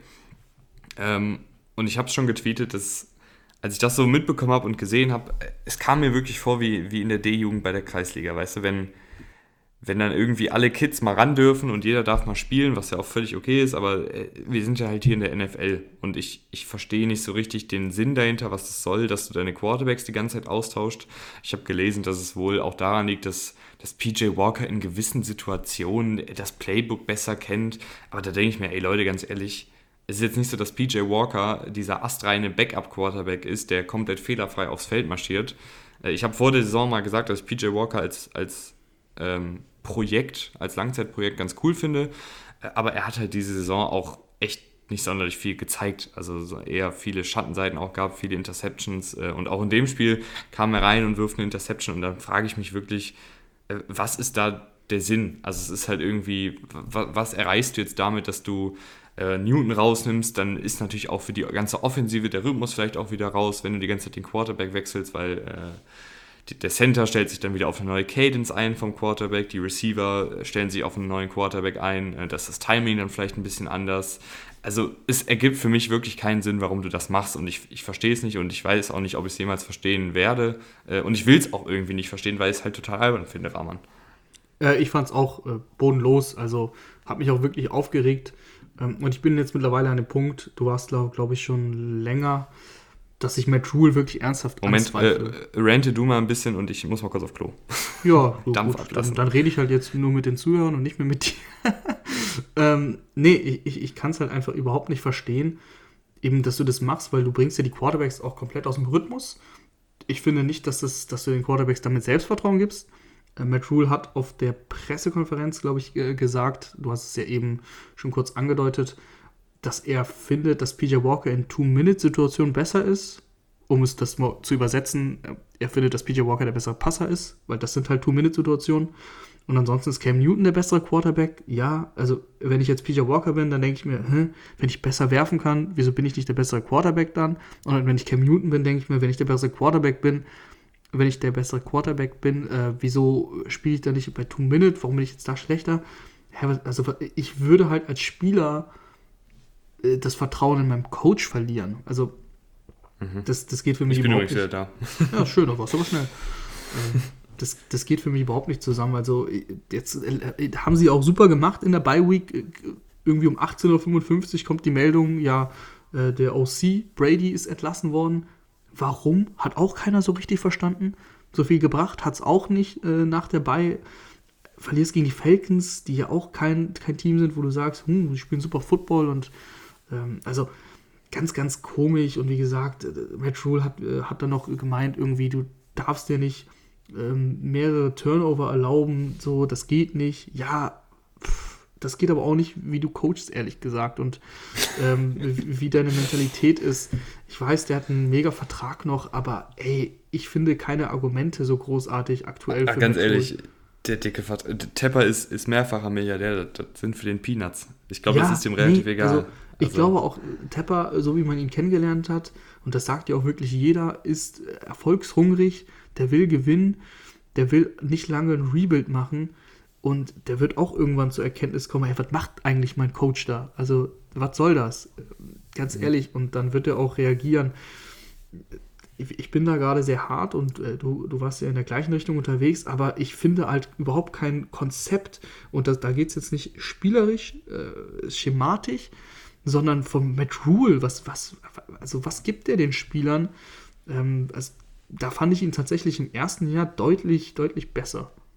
Mhm. Ja, ich finde, die Panthers haben sich halt nicht so richtig gesteigert. So, also wenn du halt jemanden haben willst, der, also wir reden jetzt ja gerade hier ein bisschen allgemein über die Panthers, nicht über das, das Einzelspiel jetzt, äh, aber wenn du halt jemanden holst, der dieses Team neu aufbauen soll, der dieser Culture-Guy sein soll, der da so eine Siegermentalität etablieren soll, sage ich mal, äh, dann will man ja auch so von Jahr zu Jahr erkennen, oh, das Team wird besser, das Team wird irgendwie talentierter, gefährlicher, hungriger. Und ja, die Defensive ist gut, aber das ist ja auch nicht, also da ist, glaube ich, tatsächlich eher Phil Snow für verantwortlich, der Defensivkoordinator, als jetzt Matt Rule. Aber ich habe jetzt nicht so das Gefühl, dass dieses Team ähm, qualitativ und auch von der Richtung her, wo es jetzt so hingeht, äh, irgendwie weiter oder besser ist als äh, letztes Jahr um die gleiche Zeit. Ja, also, also ich finde, wir suchen immer noch die gleichen, die, wir haben immer noch die gleichen Baustellen. Jetzt drehe ich schon wir wie so ein alter Fan, aber äh, wir haben immer noch ein Quarterback-Problem, wir suchen immer noch nach einer Offensive Line, äh, wir haben offensiv immer noch nicht so einen richtigen Plan, was wir überhaupt machen wollen.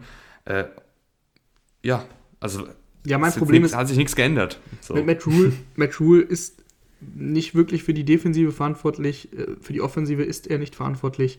Er ist dafür verantwortlich, die Spieler zu führen. Er ist dieser Culture-Typ, der da ein bisschen für einen neuen Wind sorgen sollte, frischen Wind sorgen sollte. Aber ich finde wirklich, ich sehe in der Hinsicht halt keine Linie. Ich sehe, ich sehe ihn nicht als ähm, guten Anführer momentan. Also der ist in der Kabine, wird er seine Reden schwingen können, ne? das kann er ja. Das können die meisten Coaches. Aber ich finde, was man auf dem Feld sieht, und das ist das, was wir beurteilen können, ähm, das ist für mich ohne, ohne roten Faden so, wir machen mal dies, wir machen mal das. Oh, jetzt habe ich irgendwie, ja, irgendwie müssen wir was verändern. Jetzt wollte ich den OC. Warum? Weiß eigentlich auch keiner. Hm, ja, ja, ja, ist halt so, ne? So machen wir es jetzt. Also, das ist irgendwie, keine Ahnung, sehr, sehr, sehr, sehr willkürlich. Ja, lass uns äh, aber trotzdem noch kurz, damit es nicht untergeht, über das Spiel reden. Ähm, wir haben jetzt viel über die Panthers geredet, äh, Falcons können wir ja dann auch noch mal kurz äh, beleuchten. Äh, was mich sehr gefreut hat, auf der defensiven Seite, AJ Terrell mit einer Interception spielt wirklich eine super, super Saison, ähm, was auch, finde ich, noch mal einen Ticken beeindruckender ist als so manche andere Cornerbacks, weil er halt kein Passwash hat und weil um ihn herum jetzt nicht sonderlich viel Talent rumturnt und er äh, ist trotzdem ein wirklich sehr, sehr guter Cornerback dieses Jahr und konnte jetzt auch hier wieder eine Interception äh, fangen. Und ja, offensiv war okay, ne? Also ja. typisches Falcons-Spiel. So ja, also äh, man muss, man muss natürlich sagen, dass ein Pick 6 da äh, einen großen Unterschied macht. Äh, das ist mhm. natürlich ein Big Play.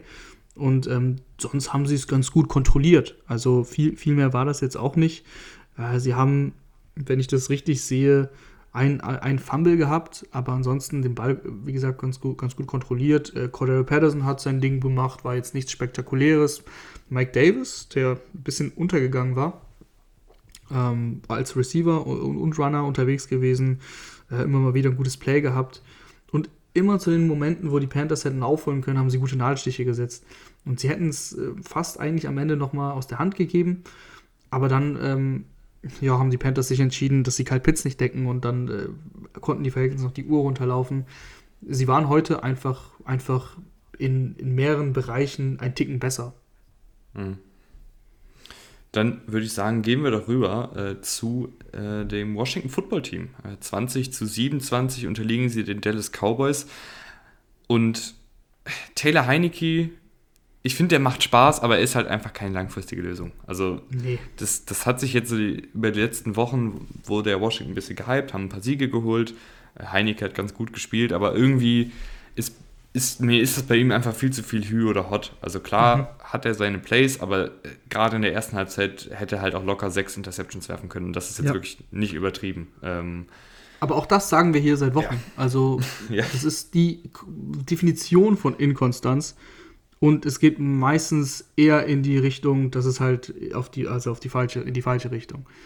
Klar hatten sie jetzt ihre Winning Streak, aber ich finde nicht, dass das an Heineke lag. Die Defense spielt besser seit Wochen, auch heute gut gespielt. Heineke ist zu wild, hat sich dann noch verletzt. Äh, Kyle Allen ist reingekommen. Die, das Washington Football Team ist sogar auch noch rangekommen. Das wurde ja sogar noch fast spannend. Aber insgesamt fehlt es auch da ein bisschen an Qualität. Also wenn dann, wenn dann auch noch ähm, Terry McLaurin ausfällt, äh, hatte dann eine Gehirnerschütterung im dritten Viertel, hatte bis dahin aber auch kein Catch. Also es, es, fällt, es fällt Washington einfach extrem schwer, ihn einzusetzen, weil sie eigentlich auch sonst nichts haben und die Defenses meistens ihn dann rausnehmen können. Wenn man sich die Statlines von Terry McLaurin an, anschaut, ist das auch sehr, sehr viel Hü ähm, und sehr, sehr viel Flop. Also meistens hat er dann entweder 100 Yards und einen Touchdown oder eben drei Catches und 50 Yards oder sowas. Das ist, das ist alles, alles in Washington ist, ist zu, zu inkonstant. Und ja, heute haben wir die, die wirklich äh, richtig schlechte Seite von Heineke gesehen. Dass sie überhaupt noch angekommen sind, war ein bisschen wild. War auch da, liegt auch ein bisschen daran, dass Dak Prescott seit Wochen, finde ich, schlechten, schlechten Football spielt. Auch wirklich so, also jetzt zwei Interceptions gehabt. Die erste war Wahnsinn, ehrlich gesagt. Also, das war wirklich brutal überworfen. Er überwirft sogar fast den Safety. Ich weiß gerade nicht, ob es Landon Collins war oder äh, wer, wer ich, den. Ich meine, ja. Ja, genau, es war Landon Collins. Ähm, also fast ihn, ihn hat er fast auch überworfen, aber hat er noch ganz gut gesnackt, ähm, den Ball. Und das ist die zweite, da hat er sein Tight End frei, Dalton Schulz. Braucht aber einfach zu lange und ich fand das super, dass du genau in dem Moment hattest du diese Kamera, die du sonst bei Madden hast. Also du warst halt hinter Deck. Das heißt, du hast genau die Perspektive, die Deck hat.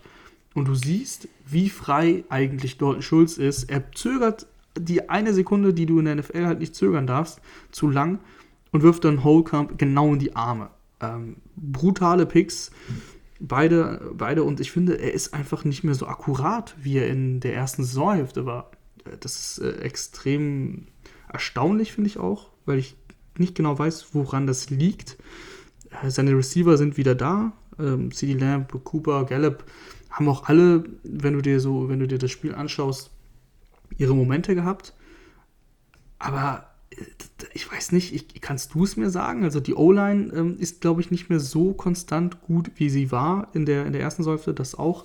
Auch Tyron Smith hatte heute Probleme, verletzungsbedingt. Lyle Collins mal rein, mal raus. Ähm, aber dennoch finde ich, dass, da, dass man da Prescott echt was ankreiden kann. Also ich, das war jetzt ja eine ganze Menge. Ähm, ja, ich habe ich, ich hab finde, losgelegt. Ich finde, äh, du hast eben gesagt, Prescott spielt schlecht. Damit mein, meinst du ja wahrscheinlich für Prescott-Verhältnisse, also jetzt ja, im, im, Vergleich äh, äh, zu den ersten paar Monaten. Und ich gehe da mit, dass es für, für Prescott äh, in den letzten Wochen nicht mehr ganz so rund läuft.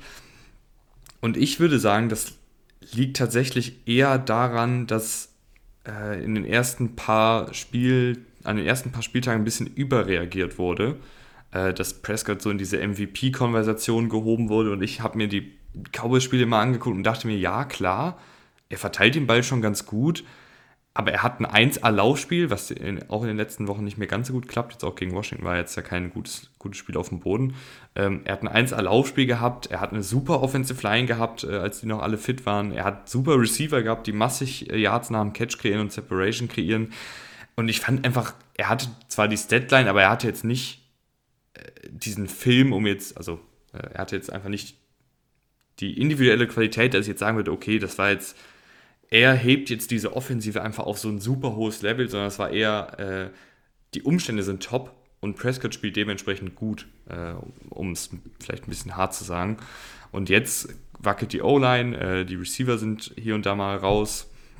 Äh, das Laufspiel funktioniert nicht mehr so gut und dann sehen wir vielleicht einfach Prescott einen Schritt zurück machen. Ich glaube, er wird auch wieder einen Ticken nach vorne machen. Also äh, heute war es echt nicht so doll, aber ich, ich glaube, er berappelt sich da auch wieder. Äh, aber ich sehe Prescott halt, halt eher als so diesen guten, ähm, bei wirklich guten Umständen sehr guten Quarterback, äh, aber halt nicht als diesen MVP-Kandidaten oder irgendwie Top 5 Quarterback in der NFL, ehrlicherweise. Mhm. Aber ich finde ich bin auch einfach nicht der allergrößte Prescott-Fan, mhm. muss, ich, muss ich vielleicht auch mal dazu sagen. Ich, ich, ich finde, dass er jetzt seit ein paar Wochen auch nicht Top 10-mäßig spielt. Also ich finde wirklich, dass es schon klar abgefallen ist. Er war am Anfang sogar Top 5. Ähm, mittlerweile, wie gesagt, wenn du jetzt nur die letzten drei, vier Wochen nimmst, ähm, finde ich es nicht mal, nicht mal Top 10. Es sind mir zu viele Fehler dabei und ich finde, dass es irgendwie zu einfach ist, zu sagen, ja, es liegt jetzt nur an der Offensive Line oder keine Ahnung, also an den Receivern finde ich liegt es nicht. Er hatte klar, die eine, zwei Wochen hat er. Du, Rahman, es, es liegt auch einfach daran, dass er dann halt jemanden überwirft. Das ist, genau. ist gar keine Frage. Ja, ja, also ich, ich, ich, wundere mich trotzdem drüber. Also du bist da ja gelassener und, und sagst, hast du sogar ein bisschen erwartet gefühlt. Ähm, ich wundere mich schon. Ähm, das sind äh, zum Beispiel die Interceptions, sind Fehler. Das hat nichts mit der O-Line zu tun, das hat nichts mit deinen Receivern zu tun. Du hast ein Play total falsch gelesen beim, beim ersten und beim zweiten bist du einfach zu zögerlich. Also ist auch das Selbstvertrauen wahrscheinlich ein bisschen angekratzt aktuell. Äh, eine, eine, ein weiteres Element, was, was ihm fehlt, das ist wahrscheinlich auch ein bisschen verständlich nach der Verletzung, sein Laufspiel ist nicht präsent. Also er hatte einen guten Rush, der ging für 11 Yards, das war ein First Down, alles super. Aber ansonsten äh, war jetzt seine Statline zum Beispiel 7 Carries für 15 Yards. Also wenn ich jetzt den einen Rush wegnehme, waren es 6 Carries für 4 Yards. Da waren bestimmt jetzt auch Kneel-Downs dabei, habe ich jetzt nicht im Kopf. Ähm, aber nichtsdestotrotz ist das, finde ich, komplett weg seit diesem Jahr. Er war sonst immer ein Spieler, der ja auf dem Boden, äh, gerade bei Third Down, schon immer so ein wichtiges First Down selber erlaufen konnte. Und das, wie gesagt, dieses Element gibt es äh, schon die ganze Saison nicht ist auch etwas, ähm, ja, was, was dir fehlt, was einem Prescott auch fehlt, der das halt eigentlich hatte. Ich weiß nicht, ob man es nur auf, die, auf den Knöchel schieben kann, aber ähm, es ist zumindest äh, auffällig, wie ich finde. Und, und er hat natürlich äh, auch mit der Schulterverletzung, finde ich, äh, merkt man, dass gerade das, das vertikale Passspiel äh, nicht ganz auf so einem hohen Niveau ist wie die Jahre zuvor. Mhm. Das würde ich vielleicht auch noch hinzuwerfen. Aber äh, Rahman, die Cowboys haben gewonnen. Wir müssen ein paar positive ja, Sachen ja, äh, sagen. Und deshalb würde ich über die Defensive reden. Ja, nee, eine Sache sage ich jetzt noch. Okay. Nur weil sie gewinnen, müssen wir nicht positiv sprechen. Wir sind nicht hier in Amerika, ähm, wo, wo, wir eine, wo wir Takes hier erfüllen müssen, nur weil irgendein Ausgang. Also der, das, der Ausgang war positiv, aber wie sie da hingekommen sind, da fand ich nicht so gut. Das wollte okay, ich nochmal sagen. Ja, ist okay. Nee, fühle ich, fühle ich den Punkt. äh, nee, es ist, es ist ja echt manchmal, also, äh, da, ja, müssen wir nicht viel drüber reden. Washington ähm, war halt so schlecht, dass es halt kaschiert, mhm. dass Dallas auch Probleme hatte, das will ich sagen. Ja, nee, ich, ich war gerade noch auf diesem, äh, wir sind hier nicht in Amerika, weil ich habe wirklich manchmal, wenn man da äh, Artikel auf NFL.com sieht oder bei, ich weiß nicht, Good Morning Football oder wo das ist, wo halt wirklich alle 32 Teams mehr oder weniger total hochgehypt werden für, für, jeden, für jede kleine Sache, die sie irgendwie gut gemacht haben. Finde ich auch übertrieben und du hast recht. Äh, aber äh, Dallas äh, Cowboys Defensive, ähm, sehr gutes Spiel. Ja. Allen voran äh, Micah Parsons, der wirklich ja, fast schon Defensive Player of the Year ist, einfach weil er so viele Splash Plays macht, weil er wirklich so viele spielentscheidende Spielzüge drin hat. Also er ist natürlich wenn man jetzt sagt, Snap für Snap, ist er nicht der beste Spieler der, der Liga in der Defensive, das ist klar. Aber er hat so viele spielentscheidende Momente, dass es ihn halt unfassbar wertvoll macht für diese Defensive. Also äh, allein schon, weil er halt so variabel einsetzbar ist und das muss ich sagen, äh, da auch, äh, ich hätte nicht gedacht, dass ich diesen Satz äh, in 2021 sage, Hut ab äh, Dan Quinn, dass Micah Parsons einfach richtig eingesetzt wird. Äh, er wird als Passrusher eingesetzt, er wird als Blitzer durch die Mitte eingesetzt und kann dann einfach seine Athletik und seine Beweglichkeit nutzen, um einfach an den Guards vorbeizuschießen. Und er hat einfach die Instinkte von einem, von einem Veteran-NFL-Spieler, liest Plays für sein Alter und dafür, dass er erst ein paar Spiele in der NFL gemacht hat, schon sehr, sehr gut. Und äh, ist auf dem Weg, ein absolutes Defensivmonster zu werden. Ja, absolut. Ich finde. Er ist ähm, vielleicht schon eins. Es ist für mich ein bisschen zu viel Hype. Ähm, ich feiere ihn auch absolut. spielt eine grandiose Saison. Äh, mit so viel Hype meine ich halt dieses Defensive Player of the Year, weil ich einfach Miles Garrett oder TJ Watt da auf einem anderen Level sehe. Man kann jetzt mhm. drüber streiten bei TJ Watt, hat halt zweieinhalb bis drei Spiele schon verpasst. Also wenn du jetzt so danach gehst, ja, okay. Aber wenn er fit ist und wenn er spielt, und das ist ja der Großteil der Saison, dann ist äh, für mich nochmal TJ Watt auf einem anderen Level, was dieses Splash Plays auch angeht, was Forced Fumbles angeht, was Big Time Plays angeht, Big Time Sacks. Da ist er, da ist er nochmal eine andere Kategorie und Miles Garrett, um, ja, habe ich auch eben schon gelobt. Äh, auch ein sehr, sehr konstanter Spieler. Aber ja, Parsons spielt eine unfassbar gute Saison. Äh, wirklich richtig cool, auch wie du gesagt hast, dass er auch so eingesetzt wird, wie er eingesetzt wird dass er nicht stur als, als Mittellinebacker eingesetzt wird und ständig in Coverage ist. Das sind nicht seine Stärken. Das haben wir schon vor dem Draft gesagt, beim, nach dem Draft gesagt. Es wird darauf ankommen, wie sie ihn einsetzen. Und sie setzen ihn sehr viel als Pass-Rush ein. Und das sind halt seine Stärken. Und das macht er einfach richtig gut. Also unfassbar gut. Und äh, einen zweiten, den wir noch loben müssen, ist Randy Gregory, der ähm, schon das ganze Jahr über guten Football spielt.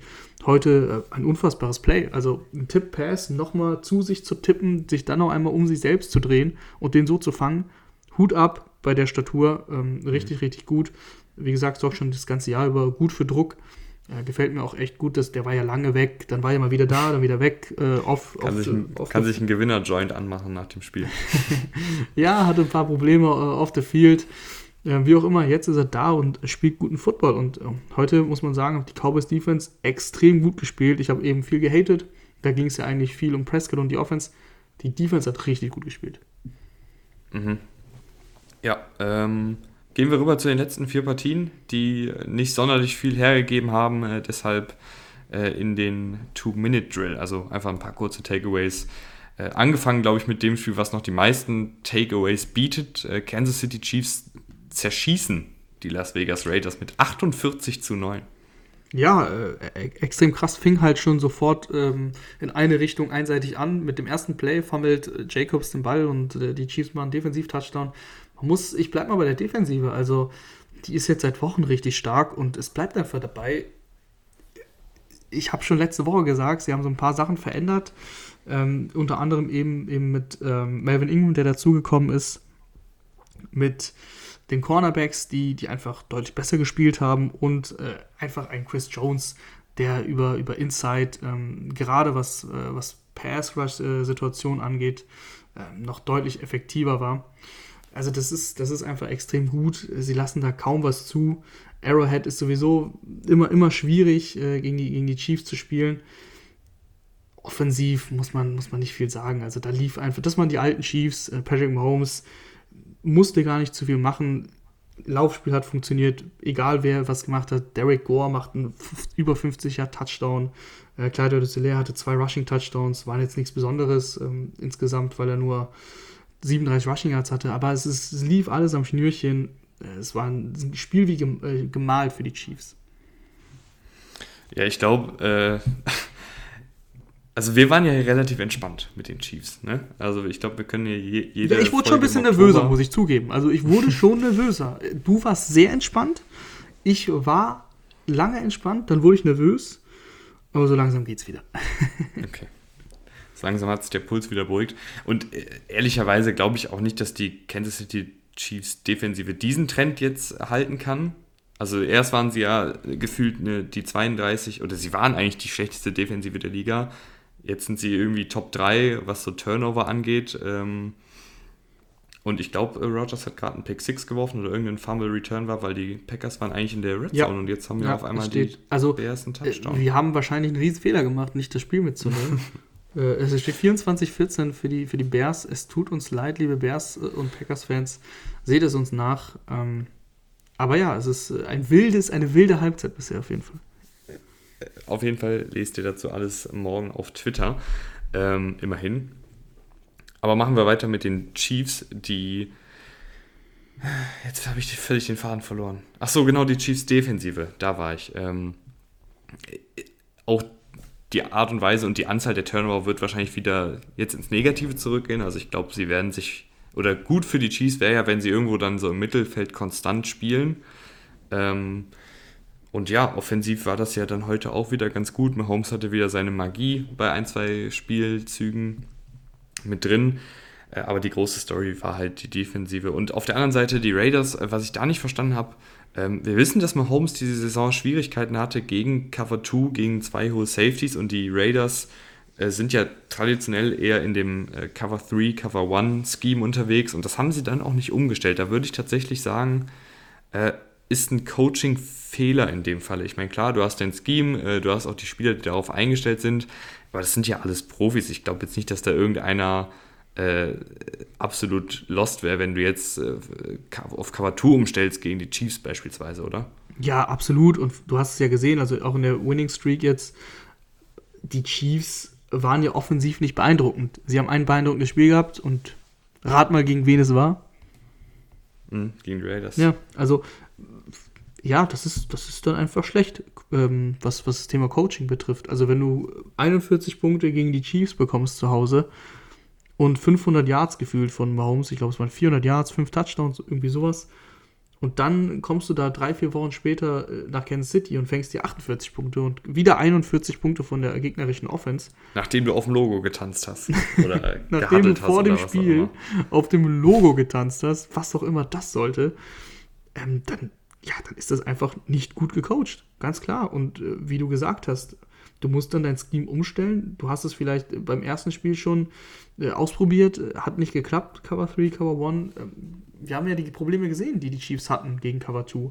Wie gesagt, das war ja das, worauf ich hinaus wollte. Also selbst in der Winning Streak hatten sie ja offensiv Probleme. Und wenn du das aber dann überhaupt nicht ausnutzen möchtest, da stur bist, ja, dann gehst du halt gegen die Chiefs auch mal so unter. Ähm, ja, aber es tut mir irgendwie dann trotzdem es tut mir ein bisschen leid für die, für die Raiders-Spieler momentan. für Hunter Renfro, genau. Also vor allem für Hunter Renfro, weil der spielt ja. echt richtig, richtig guten Football.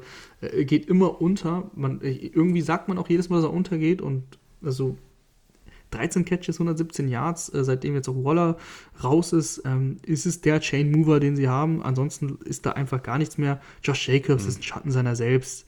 Äh, das ist, also das Laufspiel ist eigentlich das ganze Jahr schon nicht gut. Und ansonsten fehlen halt die Spieler mittlerweile. Ne? Wenn, wenn Waller ja. ausfällt, über Rux haben wir genug gesprochen. Ähm, das das, das äh, Deep-Element fehlt eben. Ja, und dann ist es einfach schwierig für Derek Carr da jetzt großartig Bäume rauszureißen alleine. Da ist er auch gar nicht der Spielertyp für. Nee, das wollte ich nämlich sagen. Also es, es tut mir irgendwie leid für die Spieler. Ich meine, äh, du kannst, glaube ich, als Spieler auch nur ein gewisses Gewicht tragen. Ich meine, äh, du hattest das ganze Drama um Gruden, du hattest die Rux-Entlassung, du hattest noch die Annette-Entlassung, äh, der auch irgendeinen äh, Bockmist abseits des Feldes verzapft hat. Äh, dann hast du jetzt einen neuen Coach, deine Spieler verletzen sich. Es ist, glaube ich, dann auch irgendwo dann einfach, bist du dann an, als Spieler an einem Punkt, wo du halt dann einfach auch nicht mehr die Topleistung abrufen kannst. Und jetzt steht Derek Carr hinter einer wackeligen Offensive Line, die, diese der äh, Gruden damals noch zusammengestellt hatte, wo jeder wusste, dass die nicht gut ist, äh, ohne Deep Threat und ja, es tut mir irgendwie ein bisschen leid für die Raiders, weil sie hatten eigentlich, sind ganz gut in die Saison gestartet, aber davon ist jetzt nicht mehr viel übrig und ich glaube, da wird auch nicht mehr viel kommen, ehrlicherweise. Ja, ich glaube auch nicht. Ähm, und jetzt bringe ich mal hier eine Überleitung, von wem noch vielleicht viel kommen kann. Das sind nämlich die Seattle Seahawks. Die stehen zwar mhm. 5 und 8, äh, sieht ziemlich schlecht aus, aber sind nur ein Spiel entfernt vom Playoff-Platz. In der NFC ähm, ist es alles in der, in der Spitze gut, aber in der Breite eher weniger und deswegen äh, reicht ihnen schon ein, ein Sieg und wenn Washington verliert, dann sind die gleich auf. Ähm, den direkten Vergleich haben sie aber verloren, muss man dazu sagen. Nichtsdestotrotz, also die Seahawks sind tatsächlich noch im Playoff-Rennen, heute 33-13 gewonnen ähm, endlich mal überzeugender, überzeugender Sieg. Ich meine, es, war, waren die Texans. Also ich finde trotzdem, dass Russell Wilson deutlich runder aussah. Äh, allein in seiner ganzen Mechanik als, als Quarterback. Das war so ein bisschen der alte Russell Wilson, noch mehr als letzte Woche auch. Da war es schon gut. Ähm, aber man kann den Sieg natürlich jetzt auch gegen ein Texans-Team, das ja schon, schon absolut im Tank-Modus ist, nicht überbewerten. Dennoch die Seahawks sowohl auf dem Boden als auch durch die Luft wirklich gute, gute Akzente gesetzt. Ja, äh, was ich da vor allen Dingen gut fand, ich meine, ist ja egal, gegen wen man spielt, das Scheme sah gut aus. Äh, Russell Wilson kann scheinbar wieder Snaps an der Center nehmen. Äh, das, das, war ja in den ersten paar Spielen nach seiner Rückkehr nicht möglich. Da stand er eigentlich fast nur in der Shotgun und mit diesem Under-Center-Zeugs, was du dann halt machen kannst und dass du darauf aufbauend die Läufe machst und dann darauf aufbauend Play-Action, tiefe Pässe auf Tyler Lockett, der eine absolute Rakete ist und gerade bei den tiefen Pässen halt eine super Connection hat mit, mit Russell Wilson, gibt dieser Offensive einfach deutlich mehr Möglichkeiten, als wenn du einfach nur statisch die ganze Zeit aus der Shotgun spielst. Und das finde ich, hat man hier ganz gut gesehen. Ähm, und das war auch gut mal zu sehen, äh, wie diese Waldron Offense dann aussieht, äh, wenn sie mal wirklich klickt. Ähm, und wenn du dann aus dem 12 Personnel die, die ganzen verschiedenen Läufe reinsteuern kannst, dann die Play-Action-Spielzüge reinsteuern kannst. Äh, und selbst ein Rashad Penny, irgendwie drei Jahre nachdem er in der ersten Runde gepickt wurde, oder vier Jahre, ich weiß gar nicht, wie lange der jetzt schon in der Liga rumturnt, mal wieder mit einem guten Spiel oder erstmalig mit einem guten Spiel. Äh, das ist auch schön zu sehen. Also ich glaube, es war einfach irgendwie mal ein schönes Spiel für Seahawks-Fans, weil es ist nichts groß schief gegangen, außer vielleicht der Opening Drive, wo Brevin Jordan Mutterseelen allein in der Endzone stand. Äh, Und äh, Mills war, glaube ich, 14 ja. von 14 zwischendurch. Ja, der Anfang war nicht ganz so rosig, aber dann wurde es ja gut. Und ich glaube, dann ist das irgendwie auch ein. Als Seahawks-Fan sitzt man da mal vielleicht mit einem Puls unter 100 und das ist ja auch mal ganz schön. So, wir haben noch zwei Spiele auf der Uhr und äh, die würde ich jetzt gerne noch schnell rumbringen, weil bei den Bears und bei den Packers geht es richtig rund. 24, 21 ist der Zwischenstand. Ich weiß, wenn ihr das hört, dann klingt es blöd, weil, ähm, ja, das Spiel ist bei euch ja schon vorbei, aber es ist, es ist echt der Wahnsinn. Ne, wir reden jetzt aber noch über die Saints und die Jets. 30 zu 9, ähm, ja, total, total ungefährdet. Endlich ist Camara zurück. Das hat man auch gemerkt. Äh, richtig, richtiges Workhouse gewesen. 27 Carries für 120 Yards und einen Touchdown gehabt das tut der Offense einfach gut. Äh, es tut auch Taysom Hill gut, wenn er nicht die, die Rushing-Kraft komplett alleine tragen muss und bei jedem, bei jedem kritischen Down dann zum, zum Running Back wird. Ähm, das, ist, das ist wichtig. Ansonsten, ehrlich gesagt, die Jets sind aktuell kaum konkurrenzfähig. Zach Wilson sieht sehr unsicher aus, hat mal bessere Momente, aber viele, auch viele schlechte Momente. Und von daher, ähm, kann man, kann man dazu kaum, kaum was sagen, kaum was, äh, was wirklich Gewicht trägt. Mhm. Ich muss aber sagen, mein, mein einziger Take richtet sich ein bisschen an Zach Wilson, weil ich mache mir ähm, bei Zach Wilson von allen Rookie-Quarterbacks bisher die meisten Sorgen, äh, weil er einfach ein bisschen überfordert wirkt. Mhm. Also wir haben Mike White in dieser Offensive gesehen, der finde ich natürlich auch seine Schattenseiten hatte, aber äh, zumindest wenn halt geschemt wurde, wenn ein Receiver offen geschemt wurde, den getroffen hat äh, und auch mal durch seine Reads gehen konnte. Und das sehe ich von Zach Wilson bisher relativ selten. Also wir wissen, dass er die Armstärke hat, das zeigt er auch ab und an. Äh, wir wissen, dass er auch mal schöne Würfe dabei hat, wir wissen, dass er relativ mobil ist. Aber diese Down-to-Down-Konstanz, die fehlt, finde ich, total. Also ähm, selbst einfache Pässe verfehlt er dann einfach. Das liegt dann auch nicht an der schlechten O-Line oder daran, dass die Receiver nicht so gut sind, sondern einfach, wenn der Receiver offen ist, wirft er in den Rücken. Ähm, dann geht er nicht durch seine Reads, er, er klebt total an seinem ersten Read. Ähm, steht auch nicht sonderlich gut in der Pocket, hat kein gutes Pocket-Movement, weiß noch nicht so genau, wann er scramblen muss und wann er vielleicht äh, doch noch den Wurf nehmen muss. Also es ist alles, finde ich, sehr, sehr unrund bei Zach Wilson bisher. Ist natürlich noch eine, eine, ein junger Quarterback, hat noch nicht viele Spiele gemacht. Das Team ist natürlich auch nicht sonderlich gut, die Offensive Line ist nicht sonderlich gut und die Receiver sind verletzt. Ne? Also es gibt wirklich viele Entschuldigungen, warum mhm. Zach Wilson nicht gut spielt. Aber ich finde so ein paar Tendenzen, ich habe, ich, ich weiß nicht, ich finde immer, mir läuft es ein bisschen kalt den Rücken runter, wenn ein junger Quarterback mehrfach in einem Spiel einen, ohne Druck einen offenen Receiver verfehlt. Mhm. Dann denke ich mir immer, hm, oh. Auf jeden Fall. Du, ich bin da relativ tolerant immer, aber da denke ich mir, hm, hm, ne? Ja, absolut, absolut, da, da, stimme ich dir auf jeden Fall zu. Das ist, das ist bei Zach Wilson extrem wackelig alles. Ich bin da bei Quarterbacks im ersten Jahr, gerade wenn sie bei eben so Teams wie den Jets spielen, 3 und 10 stehen, nicht ganz so kritisch, aber ja, äh, ich weiß auf jeden Fall, was du meinst, gerade auch mit dem Mike White-Vergleich, dass es da schon deutlich runder aussah. Ich finde es dennoch schwer zu beurteilen, einfach im ersten Jahr, gerade wenn du eben so schwach, klar, klar.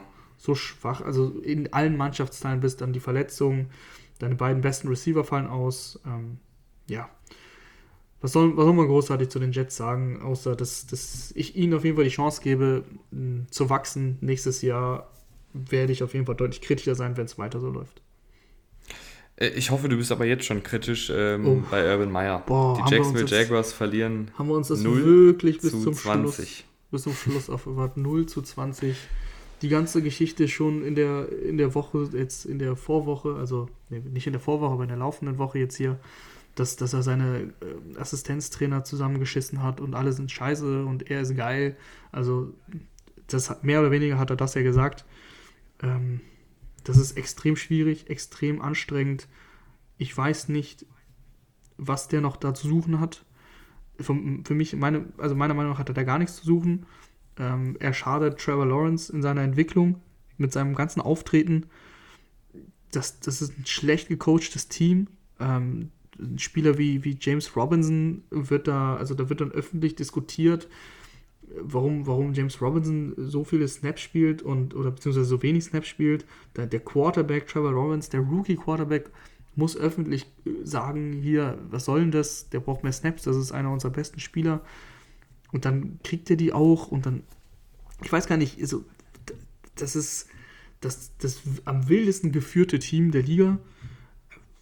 Echt, echt extrem schwierig da durchzublicken. Das ist das eine. Und dann kommt halt das, das Sportliche heute.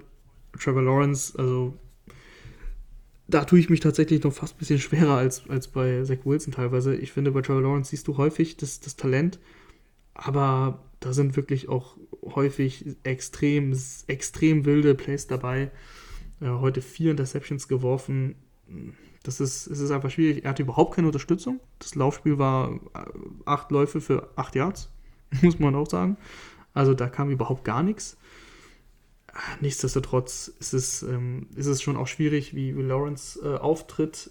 Aber, ganz großes Aber, man muss ihn da echt in Schutz nehmen, weil wenn, wenn, wenn das Coaching so, so schlecht ist und es auf menschlicher Basis überhaupt nicht funktioniert, und das ist ja echt offensichtlich, dann, ähm, ja, dann ist es auch für einen Rookie-Quarterback echt schwer. Ja. ja, ich muss sagen, ich, ich kann jetzt auch nochmal draufhauen, ne? Äh, ich muss sagen, ähm, mir hätte es schon, mir hätte schon für eine Entlassung gereicht, das, was ich auf dem Feld sehe. Ne? Dass ja, du ja. Ein, ein, Team hast, äh, was, was einfach nicht vorbereitet wirkt. Äh, ihr könnt gerne auf Twitter schauen, da habe ich äh, ein Video hochgeladen, das war gegen Ende des Spiels.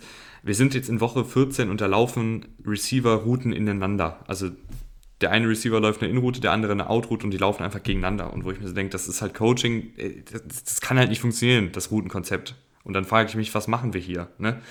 Ähm, und generell halt diese Offensive, die irgendwie nur von Big Plays lebt hin und wieder, keine, keine Konstanz, äh, Down-to-Down-Konstanz, äh, keine Unterstützung für, für Lawrence, irgendwie einen Carlos Hyde, der da halt die Carries kriegt, oder das geht eben schon angesprochen. Ähm, und dann kommt halt noch oben drauf, und das ist ja das, das, das, das Traurige bei Urban Meyer, dass er halt ein narzisstischer Trottel ist. Ne? Äh, und ich frage mich das halt wirklich, wie lange es noch dauert, äh, bis er weg ist. Also, ähm, ja, viel mehr kann man dazu, glaube ich, nicht sagen. Äh, du hast gerade eben Trevor Lawrence angesprochen.